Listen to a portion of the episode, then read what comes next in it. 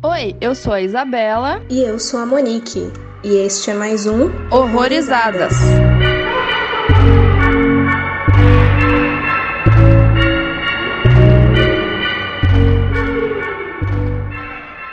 Sejam bem-vindos a mais um episódio aqui no Horrorizadas. E hoje a gente vai falar do filme Always Shining. Ele é um filme de 2016, que dessa vez não tem um título tão merda em português, porque ele veio aí pro Brasil como Brilho Eterno. E quem vai falar sobre ele hoje aqui com a gente é a Juliana Trevisan. Oi! Bom, sou a Juliana, então é a minha segunda participação aqui no Horrorizados. Eu tô muito feliz de estar voltando. Vocês conseguem me achar no Mulheres no Horror, colaboro no Delírio Nerd também, então eu tô aí sempre tentando escrever algo sobre cinema e horror de modo geral. Boa. E antes da Isa lançar a sinopse aí pra gente, é interessante porque a última vez que a Ju esteve aqui, a gente tava falando sobre um filme de dois amigos tretando e hoje a gente vai falar de duas amigas tretando. É verdade. Padrões. Mas então, nosso podcast é cheio de padrões que a gente não pensa muito, mas quando a gente vê tem um monte de coisas, umas coincidências muito estranhas, na verdade, que acontecem. Sim. Eu, hein? Enfim. Um pouco assim sobre o filme, ele foi dirigido pela Sofia Takal, com o roteiro de hum, Lawrence Michael Levine, e tem aí a Mackenzie Davis e a Caitlin Fitzgerald. A Mackenzie Davis, eu acho que ela tem o rostinho mais conhecido, né? Não sei, mas eu já vi ela em algumas coisas. A Caitlin eu não lembro muito bem. Um filme ruim, inclusive, de terror, que a gente vê uma case. Ah, é verdade. Mas eu lembro dela muito do Black Mirror, que ela fez San Junipero, né? Pode crer, pode crer. É, então, a sinopse. Duas melhores amigas, Ana e Beth, decidem fazer uma viagem de fim de semana para as montanhas de Big Sur, na Califórnia, para tentar uma reaproximação e restabelecer uma amizade abalada por anos de competição e inveja. Mas o confronto das duas revela reações inesperadas, trazendo à tona verdades ocultas sobre as duas e seu relacionamento e mudando a vida delas para sempre. Por enquanto aí, sem spoilers, o que achamos do filme? Eu achei super interessante,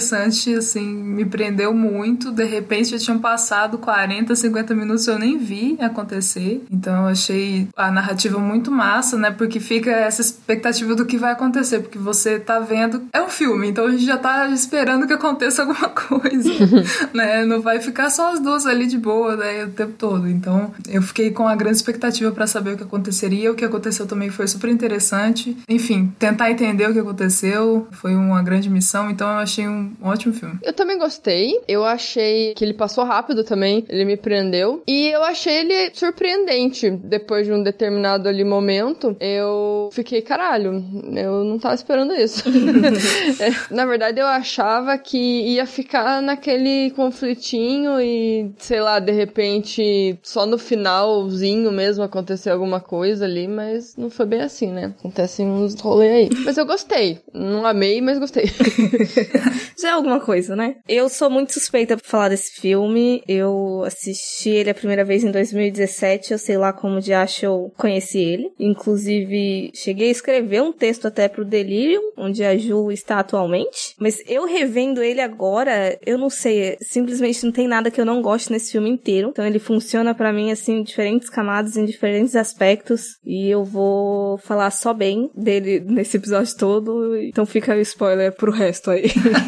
e uma coisa que eu acho interessante é que, assim, a ideia desse filme, ele surgiu a partir da experiência pessoal da diretora aí, né, da Sofia Takal, dentro do cinema como atriz, porque ela começou a sentir que ela não estava alcançando o mesmo, assim, que as outras colegas dela, também atrizes, por não performar a mesma feminilidade que elas. Ela se sentia meio que... Ela, ela era diferente das outras mulheres, assim, sabe? E achava que o mundo, de maneira geral, não tratava ela do mesmo jeito exatamente por esse motivo. Então, ela teve essa ideia, né, de trabalhar sobre isso dentro de um filme. Inclusive, eu acho muito interessante que as duas amigas sejam atrizes na história. E, de acordo com ela, como o marido dela escreve roteiros melhor que ela, e ela passou para ele essa jornada aí. Tanto é que é ele que é acreditado como roteirista. E eu gosto dele como roteirista porque ele dirigiu também aquele Black Bear. Eu não sei se vocês viram, com a Aubrey Plaza. Saiu esse ano e é bem interessante também. Envolve um pouquinho pouquinho aí de arte, bloqueio criativo e coisas meio alternadas, talvez seja interessante assistir. É, esse eu não vi, mas sei qual é. Eu não vi também, mas já vou botar na lista. E possíveis influências, eu não assisti nenhum dos que ela citou, mas o que eu senti influência mesmo foi de Lynch, principalmente Cidade dos Sonhos. É. Faz sentido mesmo. Aviso: este podcast contém spoilers. Recomendamos que você assista ao filme antes de ouvi-lo.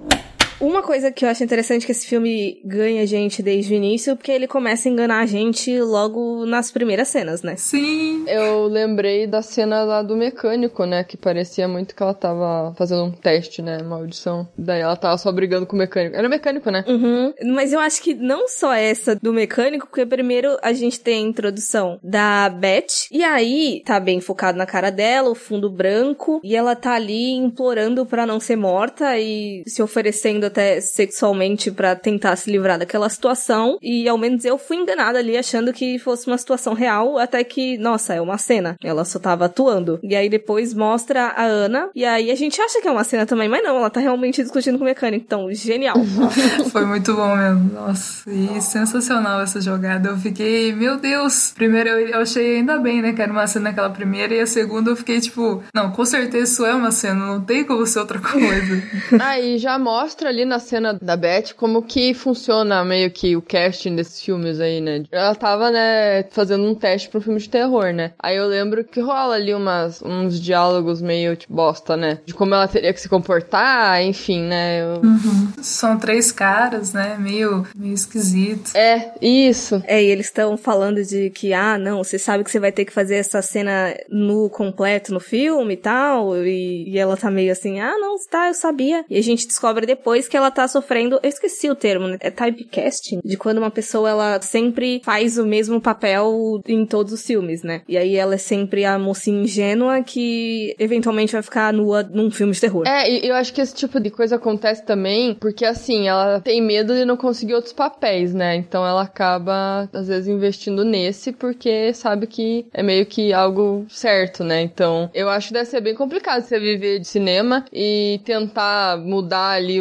seus papéis, né? O, o foco ali de trabalho e ir pra um caminho, às vezes, diferente e não conseguir nada, né? Porque é o seu ganha-pão, né? Então você meio que opta pelo certo. Eu senti isso nela. É, faz sentido. E ela tem mais gente também, né? Então, aparentemente, a culpa, entre aspas, assim, desses papéis também é um pouco da gente, né? Que entrega para ela, vai fazer e tal. Sim. E esse filme, ele acaba envolvendo muita... Eu não sei se é certo falar metalinguagem, porque ele não é uma questão de muito autorreferencial ou autoconsciente, assim, mas o que ele vai envolver bastante cinema de terror, sendo um filme meio de terror, suspense, drama, discutível aí, mas ele fala muito dos tropos mesmo dentro dos filmes de terror, porque todo esse rolê dela tá sempre nos mesmos papéis, e aí fala uns rolê de slasher, e elas têm algumas discussões ali que discutem bastante o próprio gênero em si, e por exemplo, isso da nudez, que é levantado pelo estereótipo que ela sofre. Ao longo do filme, a gente tem algumas insinuações de nudez, mas a gente nunca vê nenhuma parte do corpo das meninas de fato, assim, partes íntimas. E eu senti que foi uma tentativa de ficar brincando, assim, com esses estereótipos. Putz, eu não lembro disso. Não, mas eu lembro, por exemplo, cenas de sexo, né, também, que aparece ali, mas não, elas estão de costas e, e, tal, né, não, não mostra mesmo. Sim, é verdade. Mas uma coisa envolvendo nudez que eu notei, assim, é quando a amiga dela, ela começa a conversar com ela sobre os papéis que ela pega, né, e ela fala, ah, é mais um papel de nudez, mas eu não senti que ela tava atacando a Beth, eu senti mais que ela tava alertando, assim, né, você pode fazer melhor, sabe? Eu não senti tanto que a, a Ana tava com inveja em nenhum momento e eu não sei se a intenção foi colocar a Beth como uma, uma amiga meio cuzona e falar, ah, não, ela tá com inveja de mim, mas, tipo, só que não tava. Eu não senti inveja na Ana, sabe? Eu senti mais uma, um alerta e, porque, por exemplo, eu não achei que ela tentou diminuir em nenhum momento nada do que ela tava fazendo. Não foi que nem, por exemplo, no. Lembra aquele filme que a gente gravou, Starry Eyes? Uhum. Que tinha lá a personagem principal e tinha uma outra que era, entre aspas, rival, que ficava toda hora diminuindo os papéis que ela conseguia, né? Que ela tava tentando. E eu não senti isso nesse filme. Eu senti mais uma, um achismo da Beth em achar que a Ana tava falciane com inveja. Eu sinto inveja, mas não necessariamente desses papéis em específico, que nem dessa questão da nudez, quando ela levanta de, tipo, de novo. Eu não senti de, ai, ah, é porque eu queria estar tá fazendo isso. Eu senti que foi um alerta mesmo, mas eu sinto que ela tinha inveja mais pela questão do status, mas é aquela inveja, não que eu queria estar melhor do que você, mas do que eu queria estar conseguindo o mesmo patamar em que você está, sabe? É, daí, eu não sei se encaixa no inveja, porque parece que a Beth a todo tempo ficava evitando contar as coisas para ela, mas não porque ela achava que não era grande coisa, mas é porque ela achava que a Ana ia ficar triste, sabe? Uhum. Só que você não pensa assim de uma amiga, né? Você conhece a pessoa, você quer compartilhar com ela as coisas boas e, e a amiga vai ficar feliz por você, né? Teria que ser assim, né?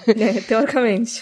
É uma relação meio esquisita mesmo, né? Isso, exatamente isso de não compartilhar e, tipo, ela tentar esconder o tempo todo. Eu também não sei se ela tava rolando uma falsa modéstia ali, de, ou enfim, ela só não queria falar pra outra não se sentir triste. Mas acaba que, além de amigas, elas estão competindo entre si, né? Acho que o filme mostra isso também, de que as duas são atrizes e elas vão competir entre si. Então, é meio que, sei lá, mostrar o quão foda é, o quão difícil é trabalhar com algo que você vai ter amigos no meio também, né? Então, não sei, é meio botando a culpa no capitalismo aí também, dessa zoada de relação. É, porque parece que você ter uma amizade nesse meio, talvez ela não dure muito, não sei. Porque vai acontecer de, às vezes, vocês fazem o mesmo teste pro mesmo personagem, daí a outra pega, daí você, tipo, tá, beleza. Você vai ficar feliz, mas também às vezes tá precisando muito do papel. E, ai, meu Deus, não consegui. Droga. Uhum. E eu acho interessante de uma escolha bem consciente até da diretora de ter escalado duas mulheres assim, bonitas, padrões, assim, esteticamente falando perante sociedade, elas não têm muita diferença, porque elas são duas mulheres altas, magras, brancas, loiras. Então, essa questão delas não estarem conseguindo o mesmo é mais pelas diferenças de personalidade mesmo delas delas, do que a gente não tem aquela rincha muito superficial de, ah, é só porque eu acho ela mais bonita, ou coisa parecida. É uma coisa um pouquinho mais complexa, digamos assim. Uhum. Sim, porque seria muito mais fácil justificar, né? Ah, é porque ela é mais bonita. Ou, sei lá, se colocasse ali uma negra e uma branca. Ah, não, porque a negra não conseguiu porque ela é negra, né? Então, tipo, seria mais fácil justificar, né? Mas como realmente elas são iguais, né? Entre aspas, faz sentido. É muito mais difícil mesmo entender, né? É, e talvez eu acho que a própria Ana não entenda muito bem essa lógica, porque ela é muito mais expressiva, sei lá. Eu notei que a, a Beth é muito mais fechada, parece que abaixa a cabeça para tudo e fala até para dentro, me dava uma agonia, da vontade de chacoalhar ela. Falei, meu Deus, fala. Garota, o que tá acontecendo? Fala pra fora. Fala pra fora, é, dá uma agonia quando a pessoa fala pra dentro. Aí, eu não sei, eu, eu, me irritei com ela, na verdade, porque ela tem uma hora que ela encontra um cara lá na trilha, lá que elas estão fazendo, e daí rola aquele climão, porque a, a Beth não contou pra Ana sobre um projeto que o cara queria chamar é, as duas para fazer, né? Aí eu falei, mano, qual que é dessa menina? Não deu pra entender. Na verdade, ele queria chamar só a Ana. Ah, foi só a Ana? É, eu também não entendi se vocês conseguirem justificar aí do porquê que a Beth não contou, porque eu fiquei muito quê? Por que? Por que? No... É, eu achei que não fez muito sentido. É, então, ainda mais que ela parecia ter tanta pena da amiga ao ponto de ficar escondendo as informações para não deixar ela mal. E aí, tipo, em uma oportunidade que teoricamente a menina teria, e ela vai e não conta. Tipo, foi muita acusagem mesmo. Foi, e fica meio conflitante, porque daí tem uma hora que ela parece que tá preocupada com o que a amiga vai pensar e vai ficar triste e tal. E, mas daí no, no bar, por exemplo, ela dá o telefone dela pro cara lá que a outra tava interessada. Só que daí eu também pensei, ela deu o telefone para ele porque, sei lá, talvez ela é aquele tipo de pessoa que não consegue falar não, sabe? Uhum. Porque ela parece gostar do namorado pra caramba, parece importar com ele bastante, mas daí o cara chega e pergunta se ela quer sair para jantar, tipo, um cara aleatório, assim, que ela falou meia dúzia de palavras, e daí ela pega e dá o telefone para ele. Eu não lembro se ele tinha algum contato relacionado à profissão dela, cinema, eu não lembro se tinha alguma coisa a ver com isso, talvez tenha e ela pegou por interesse, né? né? Deu o telefone por interesse. Mas eu acho que não. Então eu, eu achei isso estranho. Daí que eu pensei, pô, ela não deu a informação lá do trabalho porque ela é cuzona mesmo e queria furar o olho da amiga ali na situação do, do cara. Então eu não sei. Eu fiquei um pouco assim, conflitos. Eu, eu fico meio incomodada porque, para mim, a Beth, eu não sei se é por eu teoricamente me relacionar mais com a Ana, mas para mim a Beth é muito difícil de ler e ela parece ser uma personagem mais clara até, assim, na, na personalidade dela, mas nada do que ela faz faz sentido pra mim. Não, não, exato, não consegui. Eu fiquei pensando um pouco exatamente nisso que você falou, Isa, de, de que parece que ela é uma pessoa que não consegue falar não, e aí ao mesmo tempo, sei lá, tentando ir um pouco mais a fundo, parece que é uma pessoa que simplesmente não consegue se colocar, assim, então. E é muito doido isso, porque, tipo assim, ela não quer falar pra amiga que ela pega tais papéis, mas ao mesmo tempo ela é uma atriz que às vezes tem que fazer cena nua. Então, tipo, parece que é uma pessoa que por trás das câmeras ela não quer ser o centro das atenções, sabe? Mas na frente ela é. Uhum. Só que é isso, tipo, falta um pouco de elemento no filme, talvez, para tentar entender, mas, sei lá, pensando talvez culturalmente, assim, é bem isso da, da mulher submissa mesmo, assim, né? De tipo, ah, pode vir, então vem, as coisas acontecem e ela não se coloca, né? Ela só vai levando. E aí, mas, pô, eu, eu não sei por que, que ela não falou pra amiga que o cara ia chamar ela, sabe? Isso aí foi cozice mesmo, sabe? Você falando dessa, desse contraste dela, ao mesmo tempo que ela é meio submissa e é tímida e tal, né? E ela acaba também mostrando o corpo e tal. Eu lembrei de uma entrevista com a Eva Green que ela fala bem isso dela. Que ela é uma pessoa extremamente introvertida, só que ela, ao mesmo tempo, ela consegue ficar pelada na frente de um monte de gente nas cenas de nudez. Aí ela fala que ela não entende porque ela é assim. tipo, que ela tá fazendo terapia para entender isso. E eu lembrei muito dela. E ela é uma dessas que é muito associada ao sex appeal e tudo mais. É, é difícil às vezes pra gente entender. Uhum. Mas eu tenho dois pontos aí do que vocês falaram. Primeiro é a questão da nudez, que assim, eu falo muito, eu reclamo muito de nudez no cinema, mas não é porque eu me incomode, porque ah, eu tô vendo gente pelada. Não, não é isso. É porque eu fico pensando mesmo atrás como é que funciona. Por mais que a atriz ela pegue e fale, não, tudo bem, eu vou filmar pelada, a gente não sabe qual foi a construção para ela achar que ela precisa. Porque ao menos a sensação que eu tenho da Beth com isso não é porque, tipo, ai, nossa, eu super quero ficar me expondo na câmera. É mais isso de eu não sei falar não, ou então eu estou com medo de perder papéis caso eu negue. Então é, é isso que me incomoda, assim. A gente, primeiro que não dá pra gente resumir só de ah, ela quis, ela não quis, porque tem muito mais coisa envolvida além disso, né? E é isso. E o outro ponto é da questão da competição feminina, porque eu acho que entre elas duas tá em todas as esferas. Tem a questão do âmbito pessoal mesmo, de conquistas, que acaba influenciando nos outros âmbitos, que é a questão profissional, por elas serem atrizes, e no amoroso, eu não digo nem necessariamente de uma ter inveja do namorado da outra, mas ali nessa questão dos homens, de maneira geral ali. A questão sexual até, porque que nem tem essa fatídica cena do cara filho da puta que pede número da Beth, sendo que ele passou o tempo todo conversando com a Ana e a Ana estava visivelmente interessada nele. Mas, tipo, pelo jeito dela, extrovertida, e quando ela começa a fazer pergunta e rir da cara dele, dele tá fazendo umas coisas meio esquisitas, daí ele fica todo, "Ah, para, porque você é assim, você é sempre assim, me ajuda aqui. E aí ele vai e pede o número da Beth. É. E essa rivalidade parece que vai crescendo, porque começa ali com a questão dos papéis, né? Aí depois envolve homem. Aí tipo, ela fica, porra, já tá cagando ali no meu esquema com os filmes. Daí parece quase uma gota d'água, mas ela ainda não, não ficou puta, né? A ponto de fazer qualquer coisa. Ela simplesmente começa a chorar no quarto e a outra amiga dela, cuzona, em vez de ir lá falar com ela que a guria tá chorando em prantos, ela não, deixa pra lá, vou dormir.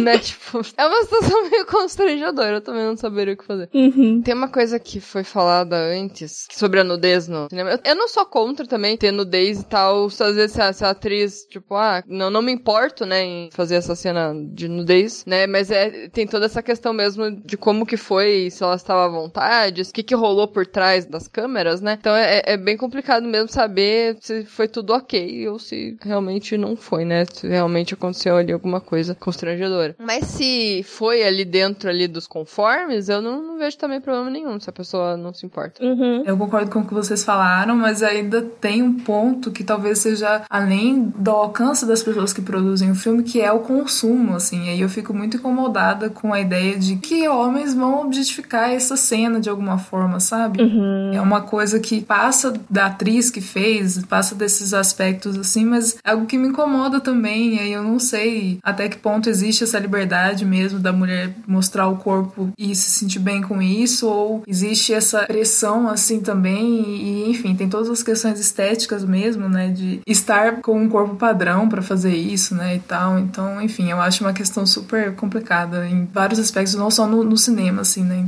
tudo que envolve nudez, assim, eu fico um pouco incomodada por isso. Por quem vai olhar essa cena e quem vai consumir e o que vai fazer depois, sabe? Uhum. Acho que hoje em dia a gente já, já por debater mais o tema, rola com menos frequência. Mas a gente sabe que, ao menos em filmes um pouquinho mais antigos, era colocado ali com o intuito de objetificar mesmo. Porque aí vão ficar sabendo, ó, oh, porque aparece a mulher pelada, então vamos ver a porra do filme. Sim. É um chamariz, né? Exato. Na verdade, não é nem tão antigo também aquele filme O Lobo de Wall Street. Eu acho que também foi bem isso que aconteceu. Não sei se vocês viram esse filme. Uhum. Que a Margot Robbie faz um nusão frontal. Eu acho que não era dublê. E acho que ela fala sobre isso também. Eu não lembro exatamente o que ela fala, então não, não vou falar aqui o que eu lembro, porque pode estar errado. mas eu achei que né, rolou um negócio ali, né? O pior é que eu nem lembro dessa cena, mas eu lembro que eu fiquei muito incomodada na cena que ela abre as pernas e o Leonardo DiCaprio começa a ir pra frente dela. E isso que ela nem tava pelada, ele já tava incomodada ali. Hum. É, essa cena é muito. Nossa. A cena, não, eu também fiquei muito incomodada com aquela cena da cocaína na bunda de alguém. Ah, é, é muito. É. é, aquele filme, meu Deus, só homem merda, pelo amor de Deus.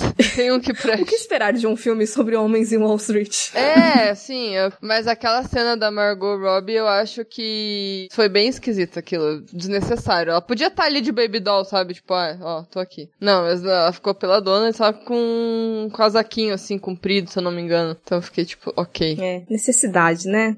Vai ser a chance aí da gente falar do namorado, então, da Beth, que o que eu acho até interessante, pra falar a verdade, é que os homens que aparecem nesse filme, querendo ou não, eles são meio que propulsor ali, eles são um, uma gasolinazinha no, na faísca, no fogo, que eles acabam, mesmo que sem querer, tornando aquela competição, aquela rivalidade entre as duas ainda pior, né? E eu acho que em todos que aparecem nesse filme, na verdade todos não, tirando um casal bem específico, a parte bem no final, mas, por exemplo, o cara do bar, que aí depois ele solta uns negócios na cara da Ana lá, falando que, ah, eu achei que você era toda metida, mas aí quando ela incorpora a personalidade da Beth, aí ela fica mais aceitável para ele. E aí tem o menino também que ia fazer o filme que queria a Ana, a Beth não contou. E aí tem o cara também, o cuzão lá do bar que tava flertando com uma, pede o número da outra. Então, não que todos eles sejam merda necessariamente, eu até não achei o menino do filme tão ruim, de todo mal, mas mesmo que sem querer, eles acabam alimentando ainda mais essa rincha entre elas. É, isso é muito errado, né? Porque é uma coisa muito comum, né, disso acontecer.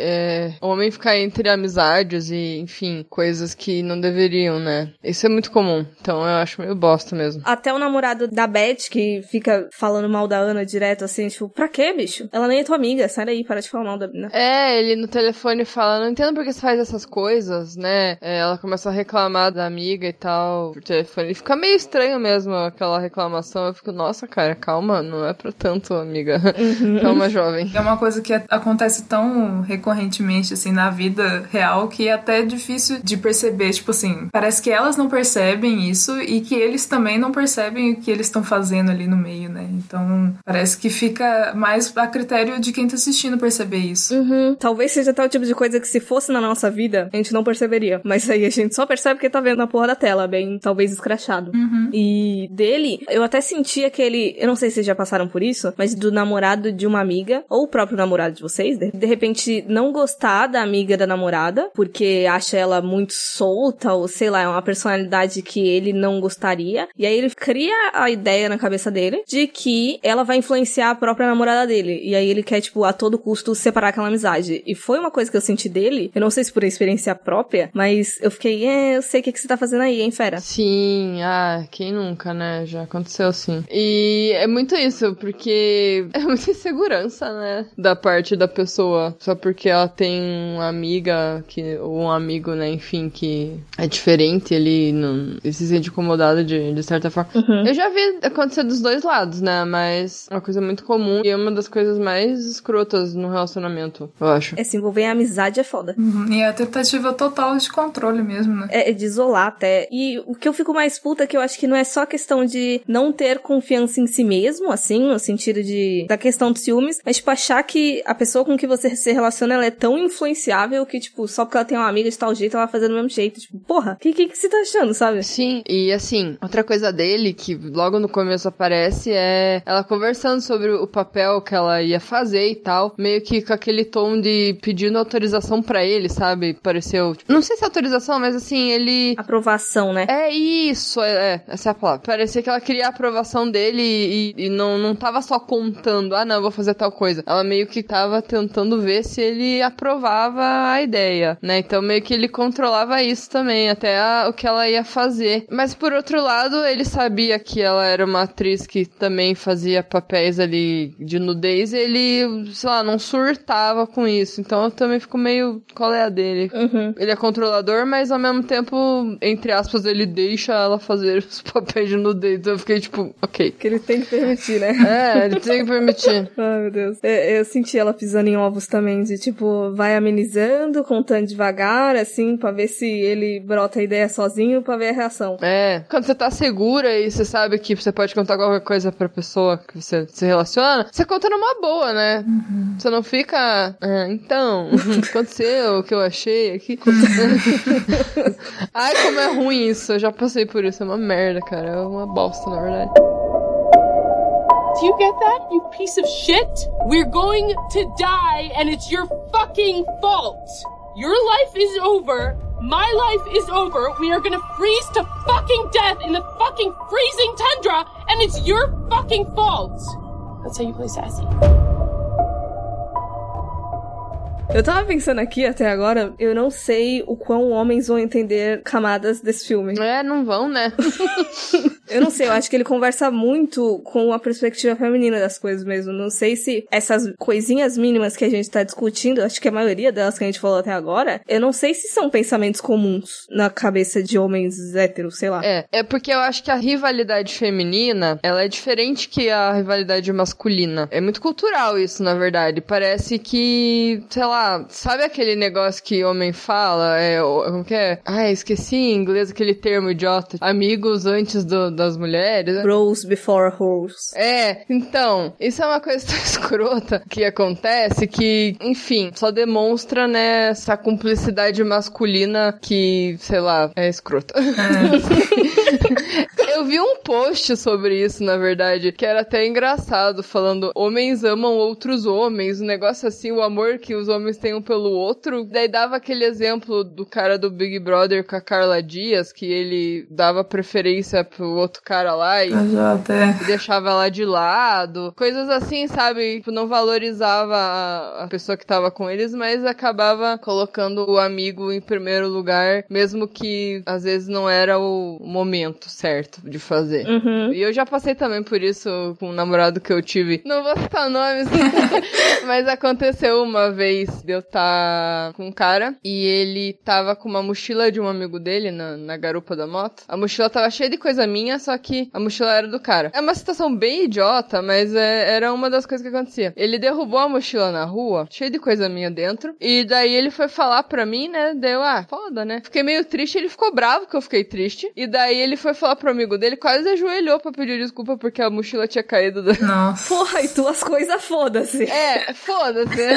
Tipo, nesse nível, sabe? Meu Deus. Aí eu fiquei, gente do céu, meu Deus, passado. Então era é tipo essa coisa que acontece, sabe? Que eu já presenciei, já, já vi em outros casos, enfim. Que acontece muito, que parece que quando acontece com mulher, por exemplo, ah, eu fiquei com o ex de uma guria que ela nem era minha amiga e a guria, tipo, me odeia, sabe? Uhum. Sei lá, por quê? Então, acontece muito isso. Então eu acho bem complicado. Uhum. Eu acho que tem até um, um pinguinho ali mostrando, não necessariamente a rivalidade masculina, mas que talvez faça menção que é justamente na questão do bar ali, de quando tá as duas lá, com a Ana dando mole pra um cara e o cara querendo pegar a Beth. Que quando exatamente ele se irrita com ela? Porque ele tá falando ali de uma, um, meio que um retiro, que era só pra homem, pra, sei lá, celebrar a masculinidade deles, e aí ela fica zoando ele, né? tipo, ah, você fica fazendo aqueles bagulho de ficar gritando, urrando, batendo no peito, né?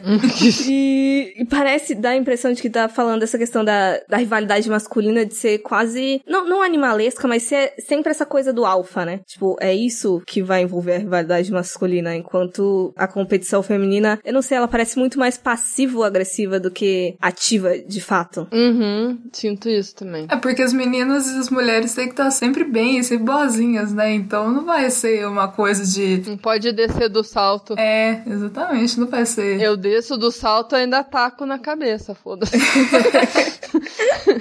Mas a palavra é, é cumplicidade mesmo pros caras e rivalidade pras mulheres, assim, né? E o filme mostra bem isso e até quando vocês falaram disso de talvez os homens não entendam tão bem, acho que tem muito da identificação com as personagens mesmo, né? Que a gente claramente se identifica com os personagens. Então, a gente pode se identificar com uma, com outra, com a mescla das duas, mas é difícil de um homem se identificar com isso. É diferente de outros filmes, outros tipos de personagens femininas que elas talvez, elas tipo, vamos pensar por exemplo na Final Girl, assim, que é uma personagem que tem ali uma identificação que os homens podem encontrar, sabe? Uhum. Pelo menos pelo que a teoria, vamos dizer assim, fala, né? Então, ali não, ali é, é realmente uma questão muito mais associada a essa cultura, assim, a essa criação das mulheres, né? Então, realmente acho que é difícil de entender tudo do jeito que a gente entendeu e tá comentando aqui. Eu acho muito interessante ter levantado o negócio da Final Girl, dela ser construída para haver identificação masculina, porque assim, eu acho que teoricamente a Ana ela abraça alguns, não necessariamente estereótipos, mas a personalidade dela não é definida em, em performance de feminilidade. Então ela teoricamente seria o mais próximo do comportamento masculino, mas por ela mostrar muito fragilidade, já quebra esse rolê da identificação. Hum. Sim. Não, não só a questão da fragilidade, mas de quase ser tida como doida também dentro daquela história. Então já fica difícil aí pra identificar. Sim. E quando você fala ali da ser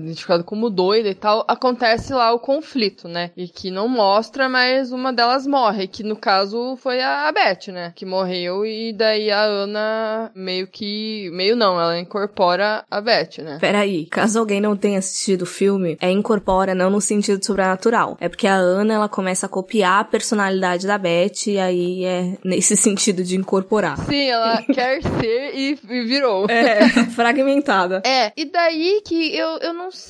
Ela tinha tanta personalidade própria que daí quando ela faz isso eu fiquei tipo, cara, nada a ver. Por que você fez isso? Foi tão ao tal ponto de você querer ser outra pessoa pra você conseguir as coisas e. Eu não sei, eu achei tão. Ela ficou muito fraca ali, sabe? Pra mim. Não, não gostei disso. Apesar de eu ter gostado. Eu achei muito legal aquela cena que acontece conflito, daí no dia seguinte mostra ela indo tomar café, aí aparece a outra lá na sacada, né? Eu fiquei, porra, quê? É.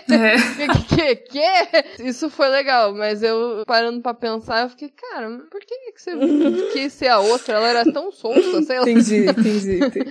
Não sei. É, eu acho que a gente se identifica mais com a Ana. Então, tipo assim, é muito esquisito pensar isso, assim, dela simplesmente abrir mão do que ela era pra se tornar a Beth, assim. Mas eu acho que é fácil de entender pelo lance da pressão mesmo, tipo, da carreira dela de atriz, da pressão que os homens, né, não gostavam dela, enfim, essa pressão de não ser aceita mesmo, né? Uhum. E uma coisa que na minha cabeça agora, que na verdade eu fiquei meio confusa no filme, a Beth, ela consegue uma carona com o cabeludo do bar, se eu não me engano, né? É ele, né? É, que inclusive é o roteirista e marido da diretora. Olha lá, olha lá, não sabia. Fun fact. Então, aí beleza, ela volta de carona e aquela parte da carona foi meio tensa, né? Porque realmente você tá sozinha ali, daí chega um cara te oferecendo carona. Uhum. É estranho. E ela também aceita daquele indício dela não, não, não conseguir falar não, né? E tal. Só que eu acho que se ela falasse não e o cara fosse um escroto, ele ia conseguir pegar ela do mesmo jeito, né? Porque ela tá de carro ali e ela tá a pé, né? Enfim. Então ela tá na merda do mesmo jeito. Aí ela pega a carona com ele e vai até a casa que tá a Ana, que é a casa da tia da Ana, né? Que eles estão, né? Só que daí depois a Beth morre, depois a Ana se veste lá de Beth e se envolve com esse cara. Aí ele fala alguma coisa que dá a entender que ele já tinha visto ela antes, ela tava diferente, não sei o que. Daí eu fiquei, será que ele se confundiu e achou que já tinha visto ela? Porque deu carona pra ela, mas não era ela? Hum, não, é porque as duas estavam no bar que ele tava atendendo, né? E aí ele fala: a primeira vez que eu te vi, eu achei que você fosse toda arrogante, toda meio que dona de si. Ah, tá. Não foi da vez quando viu ele dando carona, no caso, que ele confundiu, entendi. Aham. Eu, eu tinha pensado que ele tinha confundido ela com a outra porque ele deu carona pra outra. Aí ela tava ali vestida como Beth e eu falei, não, será que ele achou que era ela? Sim. E, e sabe uma uma coisa que eu lembrei dessa cena aí que se levantou, que quando eu tava falando de que ele envolve alguns tropos do terror, eu sinto que ele brinca muito com essa questão do medo do estupro dentro do filme. Que tem, desde a primeira cena, a gente fica achando que vai rolar um abuso sexual a qualquer momento ali. É. Não a qualquer momento, mas a gente tem esse indício, aí tem do carro, e aí de repente, não, não, não era isso, era só pra vocês ficarem tensos mesmo. É, faz sentido. Sim, porque ele só leva ela em casa de boa, não desse porra nenhuma, ele é ok. Seria tenso pra caralho pegar uma carona. Sim, não aceitem carona, gente. É, até quando é um Uber certo lá, que tá no aplicativo, eu já fico meio assim. Uhum. Depois de ver aquele filme Spree, então, pior ainda. Sim, filme de terror preparando a gente pra vida desde sempre. E é muito estranha a relação dos dois, né? Depois que ela fica com o cara do bar, a, a Ana. Eu achei tão estranho. Sei lá, tem uma cena que ela vai na casa dele, daí ela meio que sai dali e ele fala, você tá com ciúme. Tipo, mas ela viu ele um dia, um dia anterior, assim, eu fiquei. Hum, Pois é, e vai conhecer a família, assim, sei lá. Tudo esquisito, tudo rápido. o que tá acontecendo? E é engraçado porque normalmente na, na crença popular, mulher que é afobada. Mas quando a gente começa a vivenciar ali, se relacionar, a gente percebe que não é assim sempre, sabe? Não é só ela que quer conhecer a família pra ontem, né? E sei lá, não é bem assim. É, então. E eu- envolve muito a questão do ego de tipo, caralho, só porque ele tava conversando com a menina, ela saiu por um bagulho completamente aleatório e tipo, ai, que bonitinho, você tava com ciúmes de mim. Tipo, pera lá, cara. Nem tudo é sobre você. Nossa, eu odeio quando as pessoas supõem alguma coisa e não é, sabe? tipo, dá uma raiva. Sim. E que quando ele leva ela pra casa, eu não entendi, era a família dele? Aquele casal que tava lá no caso. Eu achei que sim, pode ser que não seja necessariamente genético, mas era um, um laço bem forte ali, pelo que pareceu, porque era uma mulher falando dele, né? Uhum. Esquisito também. Depois que acontece essa coisa da morte, é ficar muito doido. Você que se vira pra entender. É, eu que luto. Mas o que eu achei interessante daquele ambiente ali é porque eles vão pra casa dessa família dele, biológica ou de consideração, e é um casal com filho. E aí nesse casal, a mulher, eu senti que ela era o tipo de pessoa que tinha a personalidade mais parecida com a Ana antes dela incorporar a Beth, né?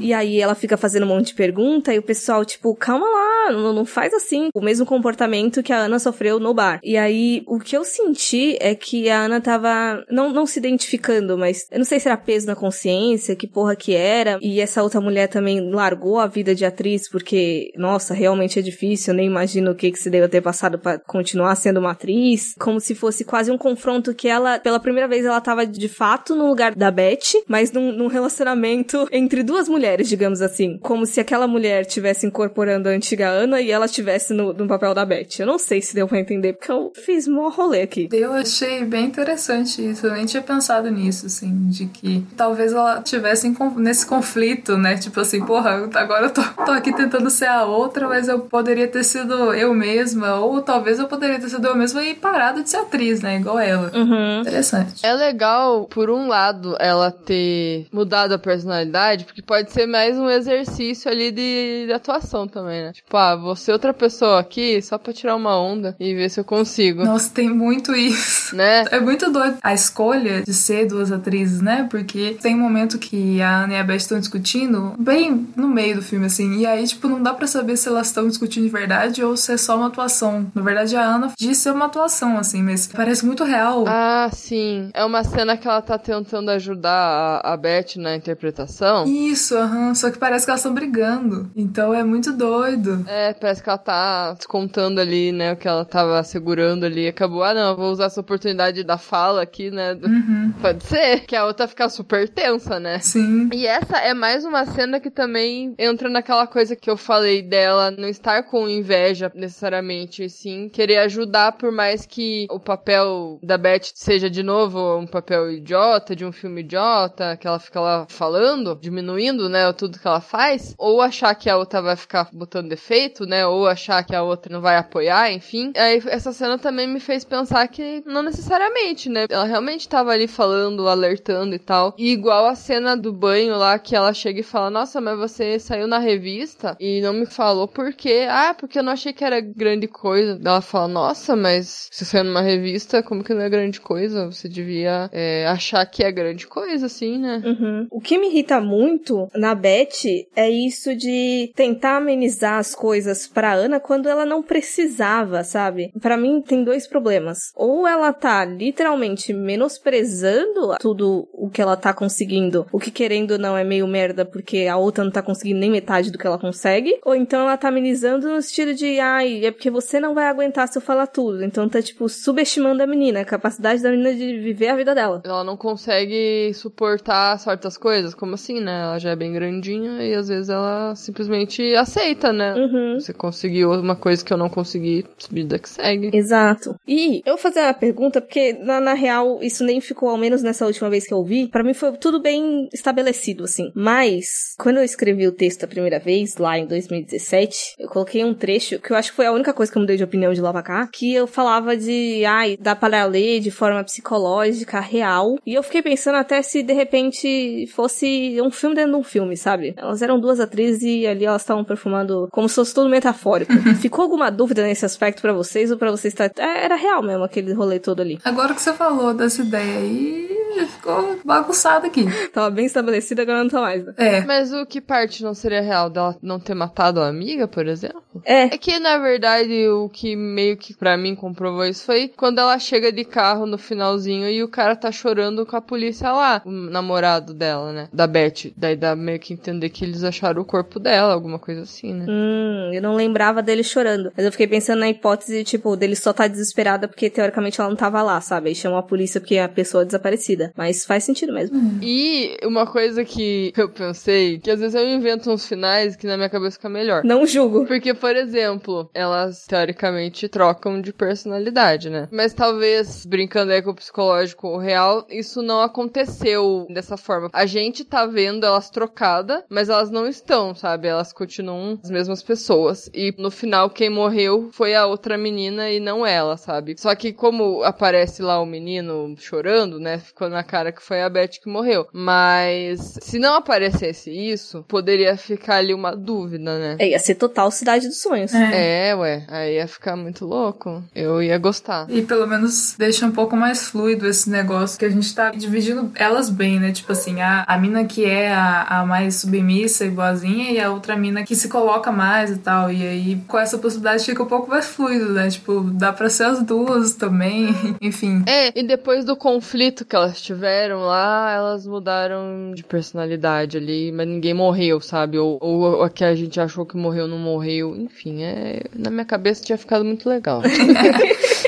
Eu achei sensacional não terem mostrado cena nenhuma, né? Tipo assim, porra, não tem uma cena de uma matando a outra, né? É só uma só cabeça, assim. não. Acho que tem um, um breve lampejo, assim. Na verdade, tem alguns, né, no- ao longo do filme. Umas coisas meio que eu falei pra Monique, que é uma coisa de Jequiti. É, De que coloca assim rapidinho e tira. muito Jequiti, cara. São coisas pra você bolar a história na sua cabeça. Então acho que você cumpriu totalmente a ideia aí do roteiro, Isabel. E fazer o seu final. E é interessante que nesses lampejos, que tem uma hora que mostra um pouco mais, tem até uma troca, que às vezes parece que uma que tá matando tem hora que tá morrendo. E aí você fica, ai, bicho, já não sei mais quem é quem, foda-se, assim, acaba logo. Me dê respostas. É, resposta a gente não tem. Mas tem discussão. Acho que o filme possa render uma discussão que a gente já tá fazendo é muito doido, né? Porque acaba que, mesmo que não tenha o final conclusivo, o resto dele é muito pertinente, né? Enfim, eu achei super, super legal o jeito que fizeram, assim, sabe? Sim. É, mas eu gosto da ideia de, de repente, delas estarem performando ali identidades trocadas. E na verdade elas voltaram pro default delas. Tipo, elas estavam trocadas no começo e daí voltaram a ser quem elas eram. É, quase como um estudo de empatia, de, ah, vamos colocar nos pés dos amiguinhos. É, interessante. E aí, ó, até justificaria de de repente o cara tá chorando porque encontrou uma morta e ele pensou, tipo, se uma tá morta, a outra também tá, sabe? É, porque eles não chegam a olhar pra menina, né, e ver, ó, ela tá ali, ó, a outra não. Acaba com ela tendo a visão deles, né? Aham. É, eu achei esse final até, tipo, faz sentido acabar daquele jeito. Porque não precisaria ali, ai, cadê sua amiga? Sua amiga morreu, a sua amiga, sei lá. Porque eu acho que ela tentou deixar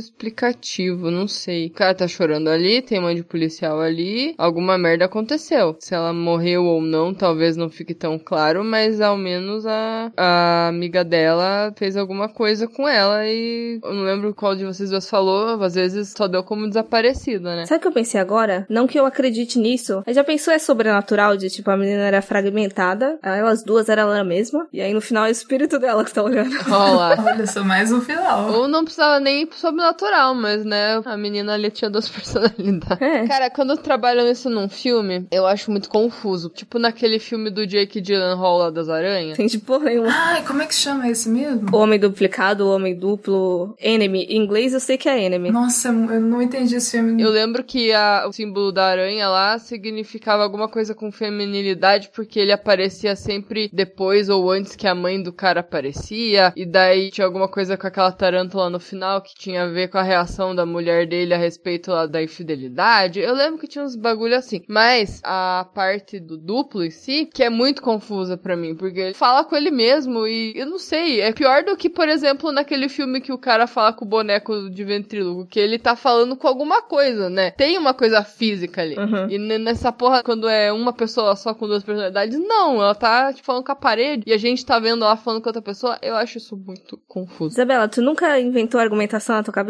Tu nunca discutiu consigo mesma?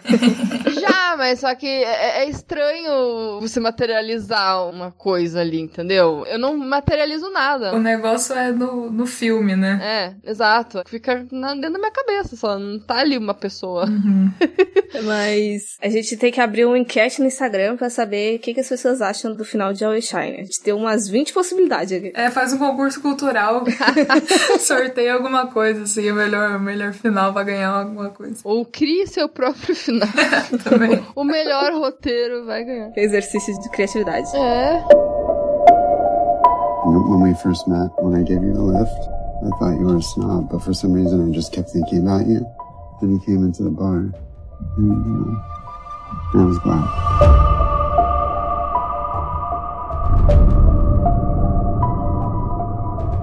Indo para as conclusões finais, então, é difícil aí cravar veredito, mas o que que achamos de Always Shine? Eu mantenho ali minha opinião do comecinho de que eu achei um ótimo filme. Agora eu já posso falar que de uma hora pro fim fica bem difícil de entender, mas é bem legal ficar criando essas coisas na cabeça e ficar tentando, né? Tipo assim, porra, o que que é isso? O que que tá acontecendo? Enfim, achei muito bom, achei muito legal essa coisa da identificação possível, né, com alguma personagem personagem, ou enfim, se vê ali, né, nesse universo das duas. E, pô, eu achei a discussão que esse filme traz é muito boa, assim. Então, é, mantenho aí a coisa de que é um ótimo filme. Recomendo muito. Mandem ver. Talvez é, os homens podem tentar assistir depois de ouvir o podcast. Na verdade, assim, recomendo ver antes e depois, talvez. Pra ver se depois faz sentido. Porque antes talvez não faça muito. É, eu também gostei. Ele traz mesmo uma discussão que é muito mais perceptível para as mulheres, pelas vivências e tal. Eu tenho uma coisa que ele faz que eu acho muito bom nos filmes, que é trazer aquele climão sempre nas cenas e dar aquele ruim. Aí você quer saber o que que isso vai tornar, né? Uma crescente, né? As situações vão se assim, acumulando ali até que saem do controle. Isso é uma coisa que prende bastante. Ele não me impactou tanto assim como um todo, mas tem aquela cena em específico que eu falei lá da sacada, né? Quando a gente vê que elas trocam, né? Teoricamente ali, que eu achei interessante. Uhum. Isso foi bem previsível para mim. E essa rivalidade delas e como é trabalhado é, é legal, é interessante. Então eu também recomendaria. Ele é um bom thriller, suspense, barra, enfim. É isso aí, não sei definir. no subgênero, amigos brigando. Uhum. Mas, é, eu gosto muito dele, como eu falei. Eu acho que eu gosto muito dele porque eu, não tem nada que eu não goste, assim. Parece óbvio, mas sei lá, o filme consegue se vender por completo para mim. Eu gosto da estética, eu gosto desses detalhes, assim, que a gente não tá acostumado a ver porque a gente consegue perceber. Por mais que ele não seja completamente escancarado e explícito, eu acho que o rolê de rivalidade e competição feminina é uma coisa que não só deve ser discutida, mas eu acho que é interessante assistir, ver nas telinhas, que não seja só naquela discurso básico do físico. A conversa eu acho que é bem mais complexa que isso, e eu acho que o filme conseguiu aí atingir diversos âmbitos diferentes, embora ainda sejam pessoas consideravelmente privilegiadas ali perante a sociedade. Mas eu acho que o fato de deixar elas tão iguais, ao ponto até da gente confundir a porra do nome, é interessante que a gente vê até as sutilezas mesmo de tratamento perante a sociedade. Não é só questão física mesmo. E é isso, eu gosto bastante do filme, recomendo. Homens que tenham assistido, por favor, comenta aí pra gente ver o negócio. É, vai ser muito diferente a percepção, né? Eu acho que não vai chegar no, numa conclusão igual. Se a gente tivesse convidado um homem para conversar com a gente aqui, ia ser bem peculiar, eu acho.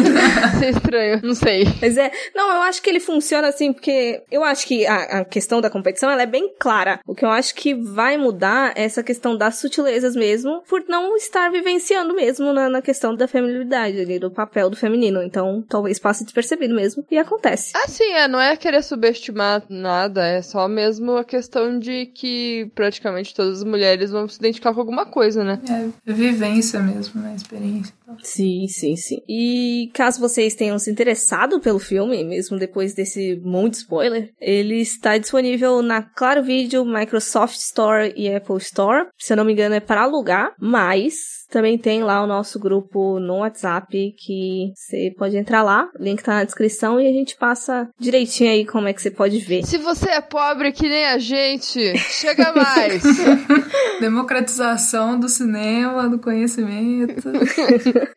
Mas deixar o espaço aberto, então, pra Ju fazer todos os seus jabás possíveis e imagináveis. Todos os arrobas, né? Uhum. Bom, então, para quem quiser saber de alguma opinião minha, só que lida, tem o Mulheres no Horror, que é arroba mulheres.no.horror, tem o Delírio Nerd, tem o Rapadura Records também, que é um site que eu tenho aqui com o meu namorado e um amigo nosso, que a gente fala de música, enfim, tem outros artistas que a gente lança. Faço uns artesanatos também, o Monique já viu virou cliente. Muito bom. Que você pode achar no Trevisarte. E também tem um episódio inteiro aqui que eu tô comentando a rinha de amigos do Scenic Road. E tem aquela participação do Halloween, né? De outubro que vocês fizeram. Que eu tô falando sobre possessão e falando sobre o filme de animação chamado Possesso, que passou no Fantaspoado ano passado. Boa. E muito obrigada, Ju, pela participação. Sempre maneiro conversar do filme doido com você. Eu que agradeço demais. Obrigada aí, Ju. E gente, também se quiserem seguir nós, nós estamos no Instagram como Horrorizadas Podcast e no Twitter como Horrorizadas PC. E se você também se interessar ali pelos nossos textos, nós estamos no horrorizadas.com/blog com textos semanais bem legais e indicando filmes também, listas, enfim, coisas maneiras. Tem um monte de coisa lá. Filme é o que não falta. É. E estamos todas as quintas também às 19 horas na Bom Som Web Rádio. E é isso, gente. Esperamos que vocês tenham gostado do episódio e possivelmente do filme também. Assistam, por favor. E até a próxima. Tchau, tchau. Tchau. Tchau.